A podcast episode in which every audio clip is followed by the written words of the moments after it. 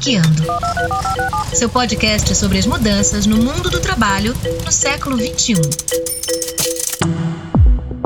Olá, este é o Hackeando. Eu sou Raquel Mello, obrigada pela sua audiência. E como eu anunciei antes, este sétimo episódio do Hackeando será sobre as transformações na vida dos trabalhadores e das trabalhadoras da cultura com o surgimento da pandemia.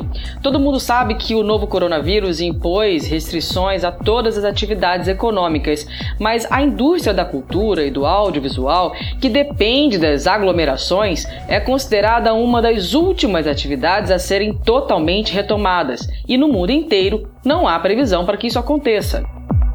O setor cultural é gigantesco, mas geralmente só seus protagonistas são conhecidos pelo público, ou seja, os atores, as atrizes, os músicos e por aí vai. Mas a cultura é feita por muita gente, uma legião de gente que cria textos, histórias, cenários, roupas, enfim, tudo mais que for necessário para que a gente tenha essa experiência. Há profissionais de inúmeras naturezas e, como não seria possível entrevistar todos eles, decidi convidar para este Hackeando pessoas pessoas com uma atuação ampla, que envolvesse a parte artística e também a coordenação de projetos e de equipes. Eu conversei com a atriz e produtora de teatro Maximiliana Reis e o cineasta Rafael Gomes. Eles compartilharam comigo os detalhes sobre as reviravoltas nas suas vidas e nos projetos por conta da pandemia, assim como suas preocupações e, ao mesmo tempo, esperanças sobre o futuro. Ouça as entrevistas. Bem, eu converso agora com a Maximiliana Reis, que é atriz, produtora cultural há 37 anos e coordena a produção do Teatro Gazeta há 17 anos. Para quem não conhece, São Paulo, o Teatro Gazeta fica bem na avenida, no meio da Avenida Paulista, no centro da capital, né? E é um dos teatros mais tradicionais da cidade. Sempre abrigou espetáculos de muito sucesso de público e de crítica. Então, Maximiliano, queria te agradecer demais a sua participação aqui no Hackeando. O prazer está sendo meu, Raquel, de, de fazer esse bate-papo tão gostoso com você. E é uma pessoa também que eu admiro muito. E vamos lá, vamos falar sobre a nossa cultura. Para falar a verdade, eu, eu posso te dizer que no, no comecinho eu, da quarentena, eu não via saída. Eu fiquei 40 dias é, de luto e de luto da cultura. Eu não conseguia pegar um livro para ler, eu não conseguia assistir uma série, eu não conseguia assistir uma novela, não, não conseguia nada, não, não, não queria, não, não tinha prazer nem de ouvir música. Eu, eu queria ficar num isolamento, num casulo, sabe? E depois eu, eu entendi, falei, tudo tem um propósito, então vamos à luta. É, nós temos esse espaço que é o Teatro Gazeta, que é um espaço que a gente ama demais e, é, e a gente estava a ponto de perder esse espaço. No começo da pandemia, foi lá em março né, de 2020, quantas e quais peças estavam em cartaz lá no teatro? Bom, nós estávamos com uma programação praticamente de segunda a segunda, e a gente, a gente tinha uma grade já fechada até o final do ano, porque é um teatro que, que tem uma, uma solicitação muito grande, principalmente pelos, pelos humoristas, né, pelos shows de stand-ups com o Rafael Portugal, iria retornar com os monólogos da vagina também, e shows musicais, tinha o tributo Elvis Presley, tributo ABBA, e os eventos corporativos. E, e, tudo isso foi por água abaixo, né? Nós perdemos toda a grade, toda a programação, porque a princípio pensamos que em dois meses estaria tudo certo, foi adiando, foi jogando para frente, até que virou um efeito dominó, não dava mais para jogar para frente. Nós tivemos que cancelar mesmo, mas a, a, a, prefeitura, tanto o município como o estado, eles estão fazendo agora, estão se mobilizando para várias ações, vários editais para que a gente possa continuar fomentando né, o, a nossa cultura. Então, estou tentando é, inscrever o, tanto o nosso teatro como a nossa programação, os nossos espetáculos nesses editais e vamos ver se a gente consegue liberar aí, mas é, é, ainda é muito pouco diante do tamanho volumoso das despesas que nós temos de funcionários, é, a locação do espaço, os impostos, conta de água, de luz, é muito, muito caro manter esse, esse, esse teatro e fechado e só com uma, um, um apoio mínimo que, que a, prefeitura e mesmo o estado estão querendo nos dar, né? Max, é, explica um pouquinho para os ouvintes como que funciona essa questão da produção é, de um teatro, né? Porque você não é proprietária do Teatro Gazeta, você coordena a produção. Então, eu queria que você explicasse um pouquinho para quem é leigo nessa área da cultura, como que funciona em geral as administrações e as coordenações né, dos espetáculos nos teatros numa grande cidade. Bom, eu tenho a minha produtora, que no caso foi fundada por mim, né, e o Roberto Silva, que é o meu marido.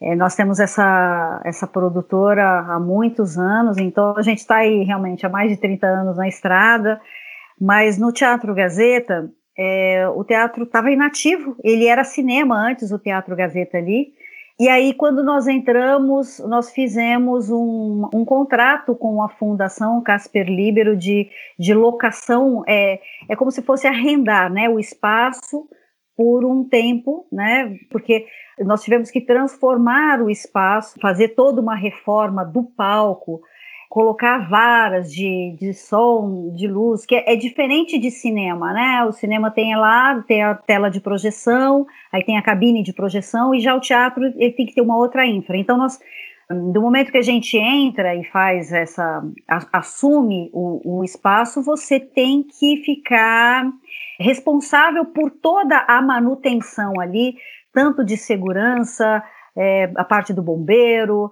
né, tem que estar tá tudo em dia, as vistorias de, da elétrica, de, enfim, de hidráulica, de tudo. Aí você assume como um proprietário sem selo, né?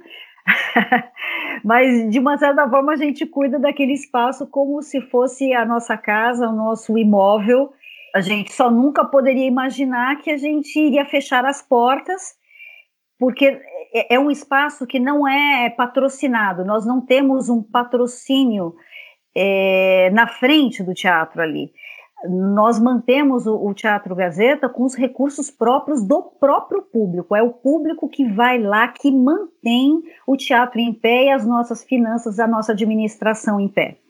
É, como por exemplo, tem alguns teatros que são subvencionados por empresas grandes, o Santander, o Bradesco, eles são mantidos também pela, por, essa, por essas empresas grandes. E agora, os teatros independentes, muitos amigos já fecharam as portas. Desde o começo, então, o Gazeta ele é mantido pelo pagamento né, dos ingressos dos espetáculos, que no começo da pandemia tinha espetáculo de segunda a segunda, então, de repente, tudo interrompeu de forma muito abrupta. Houve, então, a decisão de se cancelar é, os espetáculos, porque se entendeu que essa coisa se prorrogaria, e vocês estão se mantendo de alguma forma, com alguma ajuda que pareceu aí do poder público municipal. Só isso? Vocês não têm nenhuma. Fizeram alguma campanha? Como é que vocês estão pagando funcionários? Como é que vocês estão se sustentando o básico? É, nós tivemos um, um capital ali guardado por um tempo então, nós mantivemos todos os nossos funcionários, não mandamos ninguém embora, bem diferente dos outros teatros, e por isso a gente ficou forte é, emocionalmente dizendo, nesse sentido, e mantivemos é, o, o, salário deles tudo direitinho, porque a gente sabe que eles dependem daquilo. Por outro lado, como surgiu esses editais, essas ajudas do governo, então eu recorri a isso, porque é melhor entrar alguma coisa do que não entrar nada, né? E o que a gente conseguiu pagar dos aluguéis do, do teatro, a gente pagou. E o resto, a partir, por exemplo, desse mês em diante, nós pedimos o parcelamento. E a partir de janeiro do ano que vem, então a gente vai somar o que seria o aluguel do ano que vem com mais o, a sobra do que a gente não conseguiu pagar no mês de agosto, por exemplo. E assim por diante, a gente vai fazer acumulativo. Claro que o ano que vem a gente vai ter que trabalhar muito mais, né? O artista, ele depende única e exclusivamente do que ele está fazendo. São, são autônomos que eles dependem do que eles fazem naquele, naquele dia, naquela hora, naquele contrato, é, por obra, por trabalho. Então, é, é muito complicado isso, o, o, o, Raquel. Eu, eu e o Roberto, a gente chegou a, a, a, um ponto de falar assim, ok, nós vamos arriscar o valor da nossa casa, nós vamos colocar a nossa casa em, em risco, mas em, um, ao mesmo tempo a gente fala, se a gente não lutar por isso, que é a nossa ferramenta de trabalho, que é o que nos deu tudo que a gente construiu durante esses 17 anos, então, qual é o nosso futuro? Qual é a nossa perspectiva? O que, que a gente vai fazer? Tem algumas companhias que estão conseguindo manter o mínimo fazendo apresentações online. Eu mesmo assisti, né, espetáculo dessa maneira no meio da pandemia para entender como é que era a lógica e tal. Que, que você achou dessa experiência, dessa, dessa tentativa e talvez a manutenção disso durante um tempo? Como é que se enxerga isso? É, por exemplo, eu tenho todos os meus espetáculos de toda a minha carreira, todos eles filmados em boa qualidade, com duas, três câmeras, com close, com aproximação, com foco bonitinho, direitinho, tal.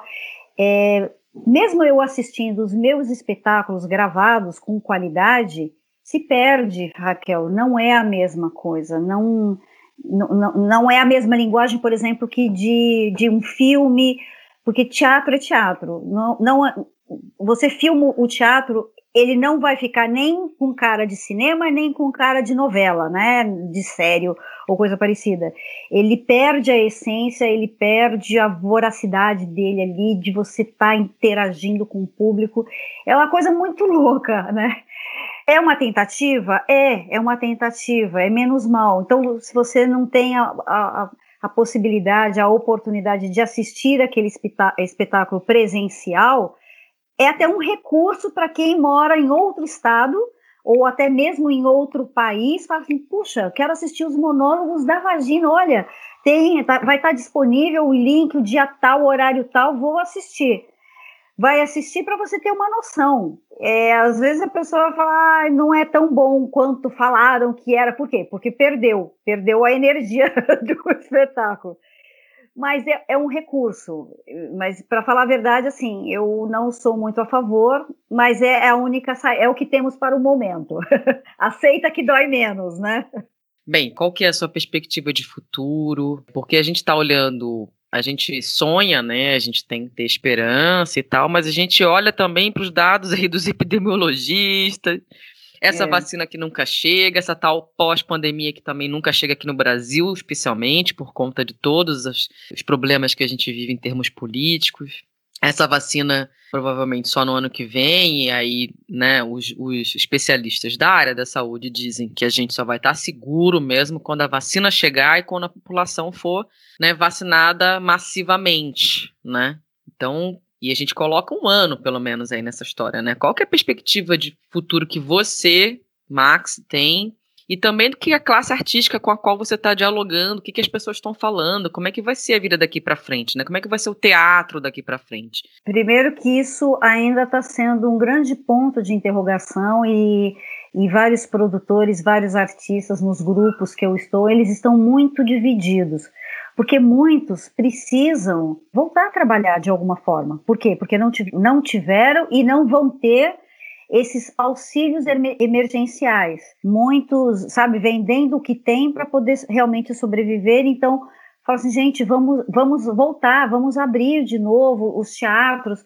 Só que uma outra parte já fala assim, não, gente, é, vamos, vamos com cautela.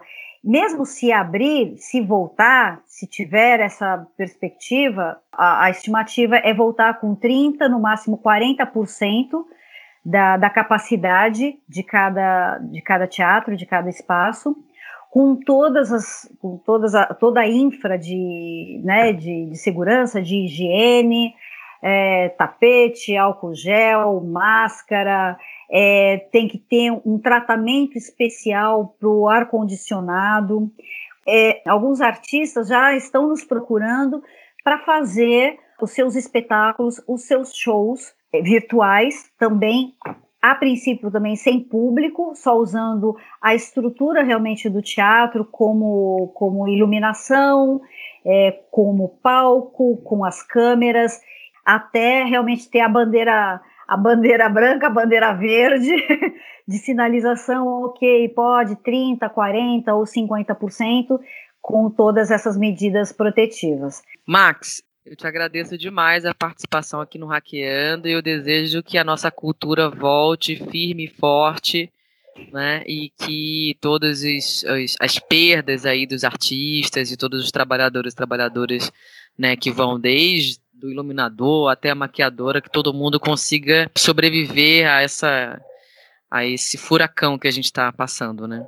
É isso que eu mais desejo, sabe? Que, que as coisas voltem ao normal, que as pessoas valorizem essa época que nós ficamos em isolamento e que realmente façam uma retrospectiva de todas as coisas que a gente precisa melhorar. Tudo isso é para a gente melhorar o nosso ser humano. Você ouviu a atriz e produtora Maximiliana Reis, que, junto com o marido, Roberto Silva, dedica a vida profissional ao teatro há quase quatro décadas. Com a pandemia e o fechamento do teatro, ela vem usando o dinheiro do próprio bolso para manter os funcionários do teatro na expectativa de que as coisas se resolvam. Mas enquanto a vacina não chega, Max enxerga nos espetáculos online e nos poucos editais públicos um caminho possível para a sobrevivência do teatro, dos artistas e da equipe de apoio. E revela que a categoria, historicamente caracterizada pelo trabalho temporário, está dividida sobre como e quando retomar as atividades. A seguir, você acompanha a entrevista com o cineasta Rafael Gomes. Bem, gente, eu converso agora com Rafael Gomes, que é cineasta, roteirista e diretor, tem uma estrada super bacana no Teatro de São Paulo e mais recentemente no cinema. E o Rafael dirigiu o filme Música para Morrer de Amor, que acaba de estrear. Então eu queria agradecer muito a sua participação aqui no Hackeando, no meio desse turbilhão de coisas que você deve estar vivendo aí por conta da estreia do filme, né? É, eu que agradeço o convite para participar, sempre um prazer conversar. Sim, pois é, muita coisa, porque como foi uma estreia digital, é, também, quer dizer, seria um turbilhão de qualquer maneira, mas essa estreia digital cria, faz com que tudo seja digital, como tudo na nossa vida no momento da, de isolamento social, e isso parece que gera duplica as demandas, né? É, é, a reunião digital, embora você não tenha que sair de casa para fazer, estar num lugar, de alguma maneira aquilo no meio do seu dia reorganiza ou desorganiza de um jeito que parece que o dia passa mais rápido, acaba mais rápido e, as e a lista do que fazer hoje que você não fez e vai fazer amanhã fica maior. Mas enfim, é, foi um prazer estar aqui. Ai, gente, obrigada, Rafael. Bem, eu queria que você contasse, Rafael, um pouquinho sobre a história do Música para Morrer de Amor e como ele foi concebido, né? Porque ele tem uma história já de uma década mais ou menos que, porque ele é uma adaptação e nasce de uma peça teatral que você escreveu há 10 anos. Né? Isso, na verdade, é, quando a, essa peça existiu, ela já era pensada para um dia ser um filme. Mas o teatro ali naquele momento pareceu mais acessível em todos os sentidos e também eu também tinha vontade, é, planos mesmo, concretos, de trilhar uma carreira teatral. Então, quando essa peça estreia, ela já, de alguma maneira, já carrega em si o projeto de um filme. Mas ela foi dando certo, felizmente. Então, ela fez sucesso, ela continuou sendo apresentada em sucessivas temporadas e viajando e por três anos. Então, isso, por um lado, adia a realização do filme e, por outro, fomenta porque a comunicação com as plateias, com essas plateias todas, em diferentes cidades, de diferentes, é, de diferentes realidades mesmo, e a comunicação com essas pessoas todas sempre nos alimentou na certeza de que o tema e a maneira de abordá-lo constituía uma lacuna na dramaturgia, tanto teatral quanto de séries, quanto de filmes, qual seja é abordar a vida interior de personagens jovens, afetiva, vida afetiva, e sob um espectro da sigla LGBTQ+. Mas mais do que essa trama, eu acho que o filme é sobre a relação que a gente estabelece da nossa vida emocional e sentimental é, com é, as referências através das quais a gente vive e se identifica no mundo. Especificamente nesse caso, a música. Claro, esse é o nome do filme, Música para Morrer de Amor, mas não é só a música, é também o teatro, também os filmes, são também as séries, são também os textos, as, as frases, os poemas, as citações. Então, como toda essa teia de referências, de coisas que, que fazem parte de uma produção artística e, portanto, são um espelho da experiência do espírito humano, como essas coisas nos é, moldam, sentimentalmente, nos dão reflexo, nos dão espelho, nos dão tradução, é, nos dão constituição mesmo para você dizer, ah, é isso, entendi o que eu estou sentindo. Bem, o filme estava previsto para ser lançado em junho, né, desse ano. E aí foi cancelado por conta da pandemia. Então, imagino que deve ter sido bastante frustrante, estressante também esse processo de cancelamento, mas eu queria que você contasse pra gente como que se deu isso. É, para nós, a, o impacto e a frustração do cancelamento, ele foi gradual. É, eu fico pensando assim nos colegas que tinham filmes previstos para estrear 18 de março. Tinha, por exemplo, o filme Três Verões, da Sandra Kogut, que a Regina Casé protagoniza. É um filme que já tinha feito quase que toda a sua campanha, porque quando a gente lança filme em cinema, a, a campanha é muito mais antes do que, do que depois da estreia. Então, assim, ele já tinha feito tudo. Então, isso é um golpe, assim, é, muito abrupto, né? O nosso caso, quando as coisas começaram a ser suspensas, faltavam três meses para o que para a data prevista da nossa estreia. Então a gente sequer tinha começado ainda a campanha, estava nos estágios iniciais de planejamento. Então essa absorção da realidade e essa mudança de rota, ela pôde ser um pouco mais gradual. Então, conforme a gente ia entendendo que não não vai ter, não vai ter, não vai ter, não, mas talvez, não, não vai, não, mas talvez você tem, não, não vai. Então, teve uma hora que a gente falou, bom, é, agora chegou num ponto que mesmo que tenha em, daqui a dois meses cinema, o acumulado de lançamentos é, não feitos é tão grande, a fila é tão enorme, os cinemas vão reabrir necessariamente com uma capacidade reduzida. Então vai criar um congestionamento tão enorme na fila de, de, distribuição e lançamento dos filmes que não vai valer a pena. O, o espaço que a gente já teria reduzido como um, um, filme independente vai ser mais reduzido ainda. Então, vamos pensar, de fato, em uma forma alternativa de, de distribuição do filme. Então a gente vai compensar isso tentando fazer com que o filme tenha mais alcance e mais trajetória. Porque tem uma coisa também muito importante: não sendo uma estreia no cinema, o primeiro final de semana, o dia que o filme estreia, pouco importa. Importa ele estar disponível. Então a campanha inverte. A gente fez muito menos coisa é, antes, no, nas duas semanas que antecederam a disponibilização do filme online do que está fazendo agora, que o filme já está disponível, porque aí é imediato. A pessoa vê o anúncio, vê o trailer, vê o não sei o quê, é, é agora, não é semana que vem, que aí eu já esqueci. Já está lá, é só acessar. Quando a gente está assistindo a um filme na sala de cinema, ou até mesmo dentro de casa vendo uma série no Netflix, a gente não tem muita clareza de quantos trabalhadores e trabalhadoras estiveram envolvidos naquele projeto, né, a variedade de pessoas né, e a importância de cada uma dessas pessoas para realizar aquilo. Além daquele elenco que a gente está vendo ali, né, e daquele diretor ou daquele produtor executivo que a gente foi ver, fala um pouco como que foi esse staff todo, quantas pessoas trabalharam no filme, é, e qual que é a variedade de tipo de profissionais que está por trás de um produto desse? É, os, os, números exatos são difíceis de falar, mas assim tem, tem até uma, uma conta que a gente coloca na, nos créditos finais do filme, até como maneira de defesa da indústria cultural que tem sido muito atacada, enfim, e um filme como o nosso, ele gera e alimenta 2.800 empregos diretos e indiretos. É, claro, e pensando esse filme como um produto dentro de uma indústria, que é isso que a gente está dizendo. O, o, marceneiro que presta serviço para o cenário do nosso filme não está trabalhando só porque o nosso, o nosso filme existe, mas porque existem dez filmes como o nosso rodando o mês dele. Então é, é nesse sentido a conta. Um filme, desde que ele é pensado até o momento em que nós estamos, em que ele é lançado, ele está gerando aqui, por exemplo, é, trabalho para todas as pessoas que trabalham na distribuidora do filme, até a pessoa que imprime, a gráfica que imprime o cartaz, que a gente levou para o Cine Drive-In, até as pessoas que são contratadas para fazer o trailer, e por aí vai. Mas antes ainda disso, quando um filme se constitui, que ele começa a ser feito, que acontece o que a gente chama de pré-produção, que é a preparação para filmar o filme, ele de, de cara, ele imediatamente emprega diretamente uma série de pessoas que vão trabalhar por dois meses ou três, depende do tamanho do filme, ou quatro, naquela produção.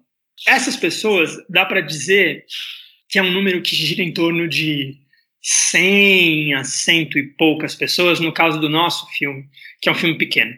É, tem filme em, que esse número chega a 300 e, bom, se você estiver falando dos filmes da Marvel, esse número chega talvez a 2 mil mesmo. Mas, assim, essas pessoas todas, de fato, são contratadas, então, assim, elas entram em postos de trabalho temporários para executar funções e receber por isso, e elas prestam serviços que são terceirizados e geram outros empregos, que é o eu falei do marceneiro, é um exemplo real. Então, as pessoas que trabalham na parte de, da direção de arte de um filme, que basicamente é fazer as, os, os espaços que aparecem, as, os cenários, né, para falar assim numa linguagem que todo mundo entende. É que nem sempre a gente chama de cenário quando aquilo é construído num estúdio. Quando não é num estúdio, quando é a casa de alguém mesmo que existe num terreno com um jardim, é uma locação. Mas mesmo as locações então, elas são, sofrem interferência. Você não entra e filma a casa da pessoa como ela tá. Você transforma a casa daquela pessoa na casa da personagem. Isso infere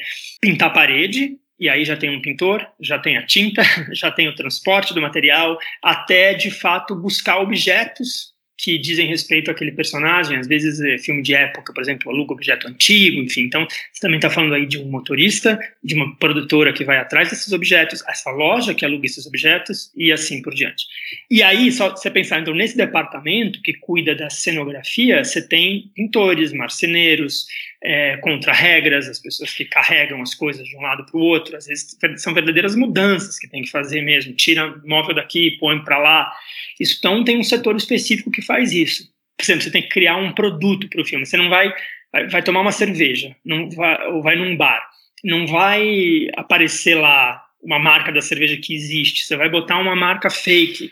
Um designer fez isso, isso foi impresso em uma gráfica, enfim, assim por diante, as coisas vão. É, é uma cadeia que é, é muito grande mesmo e ela vai se, se multiplicando. Então, assim, então são muitos departamentos. Então, o departamento da maquiagem, o departamento da fotografia, o departamento da fotografia que cuida de tudo que tem relação com a câmera e depois com a elétrica, que são todos os refletores de luz. As pessoas conhecem mais por esse termo, refletor de luz. E, e toda a parte de movimento, porque qualquer movimento de câmera que, que acontece tem um carrinho em cima de um trilho ou uma, um operador de câmera com um equipamento preso nele que deixa a câmera estável. Então, isso tudo é, são expertises muito específicas que não é qualquer um que pode fazer. É, são profissionais específicos que têm esse conhecimento, assim como maquiar. Você não fala para alguém que não sabe maquiar, maquiar o ator, vai ficar horroroso. É, então, isso vale para todas as os setores de uma produção de filme e também quando você vai fazer é, uma cena com muita gente, você tem um elenco extra, que a gente chama, né, de figuração. Então, são, você contrata 50, 100, 200 pessoas para um dia de trabalho que estão ali para fazer número, para fazer uma, um volume de, de, humano numa determinada cena. Essas pessoas, quando estão no set de filmagem, elas têm que comer, assim como toda a equipe.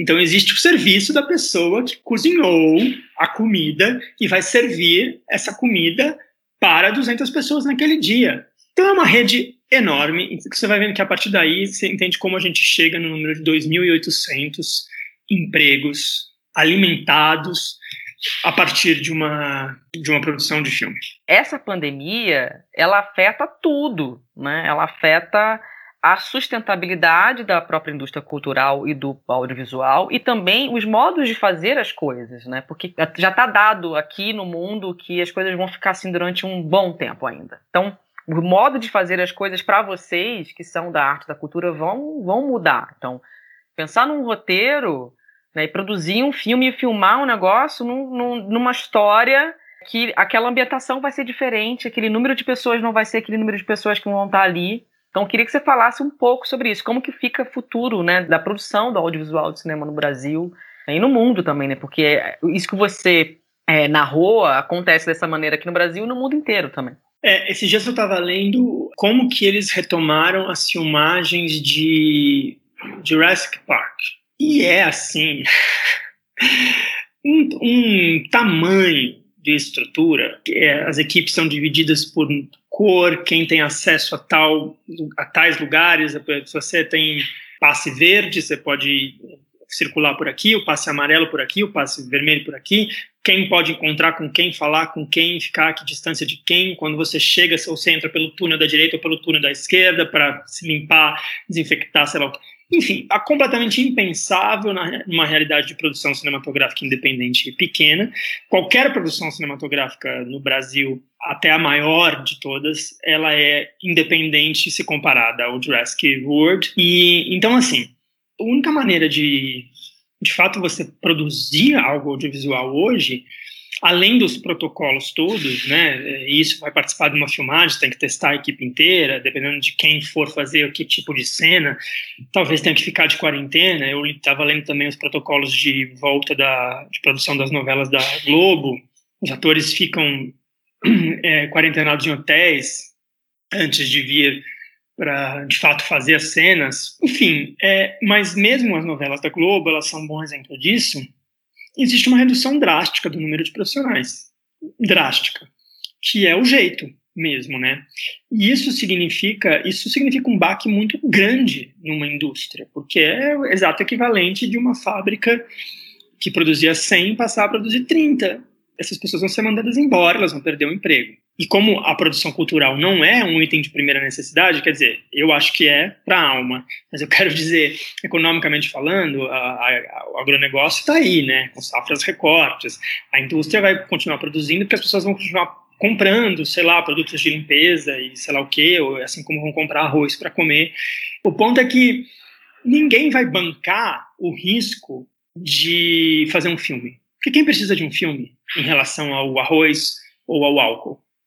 Entende? Então, é, não vai bancar. E ao, e ao não bancar, é isso. Os filmes que ainda assim se organizarem, se insistirem em ser, em ser feitos, vão contar com uma mão de obra muito reduzida e essas pessoas todas vão ter que se reinventar de outras maneiras, o que é muito triste. É óbvio porque a gente também vinha num, num nível de produção audiovisual no Brasil nos últimos anos, até pelo menos até o início desse governo, que era muito ascendente e muito pulsante. Aí já houve um baque econômico num primeiro momento, econômico e é, estatal, como política de Estado de, de, destruição e desmonte, que fez com que uma série de coisas fossem ali re, rearranjadas e se perdesse muito fluxo e capacidade de produção. Mas, independente disso tudo, agora tem as questões da crise sanitária. Então, isso, e isso que eu falei vale para tudo, porque vale para peça de teatro também. Você pode montar uma peça com dois atores, às vezes são dois atores que são casados, então já estão juntos mesmo, podem fazer cena de beijo, ficar próximos e tal, você montar ao ar livre. Mas, por exemplo, todo o teatro de grande porte, o teatro que lotava é, 600, 700 mil lugares por sessão, notavelmente em São Paulo, o teatro musical, por exemplo, é exatamente o mesmo bar que, que eu exemplifiquei aqui com a produção de cinema. Não tem como, porque não tem como fazer uma produção daquele tamanho para 30% da plateia. Não se sustenta economicamente de forma nenhuma. Então, assim, eu acho que o setor cultural está no momento bastante numa fase de desenvolvimento. É um momento que as pessoas aproveitaram para escrever os filmes, escrever as séries, desenvolver as ideias, mas a gente funcionar, muitas das coisas na cultura funcionavam como como indústria mesmo, não tem outra palavra. Não tem como mesmo, enquanto não, não tiver vacina e não tiver, sei lá, tudo resolvido. E isso, obviamente, significa um monte, um monte, um monte de gente sem trabalho. Bem, num país, por exemplo, que, cujo é, é, poder público é, realmente valoriza a educação e a cultura, realmente democrático, que não é negacionista, que não tem censura, enfim, como que esse país está lidando com esse cenário que você pintou que é horrível para os trabalhadores, para as trabalhadoras da cultura. Assim. Esses países estão fazendo o quê? Né? A gente teve aqui a, a Lei Aldir Blanc, né, que foi criada, já foi regulamentada, mas sequer o dinheiro saiu dela ainda. E sequer esse dinheiro que foi estipulado resolve o problema de sustentabilidade dessas pessoas, enfim. É, eu não tenho uma resposta jornalística para essa pergunta, no sentido de uma apuração é, exata.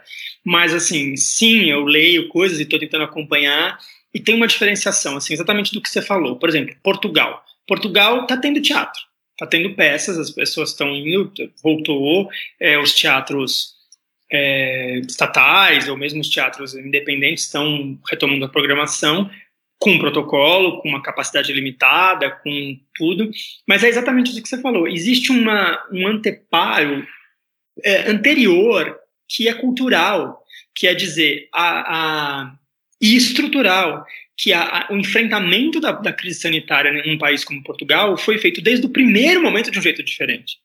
Então existe uma consciência coletiva e uma estruturação é, é, é, técnica mesmo, de testes, testes disponíveis, como faz, como não faz, de, de know-how, de isso que a gente pode chamar de expertise das coisas, que é, é o ponto de partida é completamente outro. Então, para chegar onde eles estão hoje, retomando as, as artes presenciais aos poucos, abrindo sala de cinema, com capacidade reduzida, etc., é, é porque vem um, desde o momento zero a consciência político-sanitária do enfrentamento da crise é outra.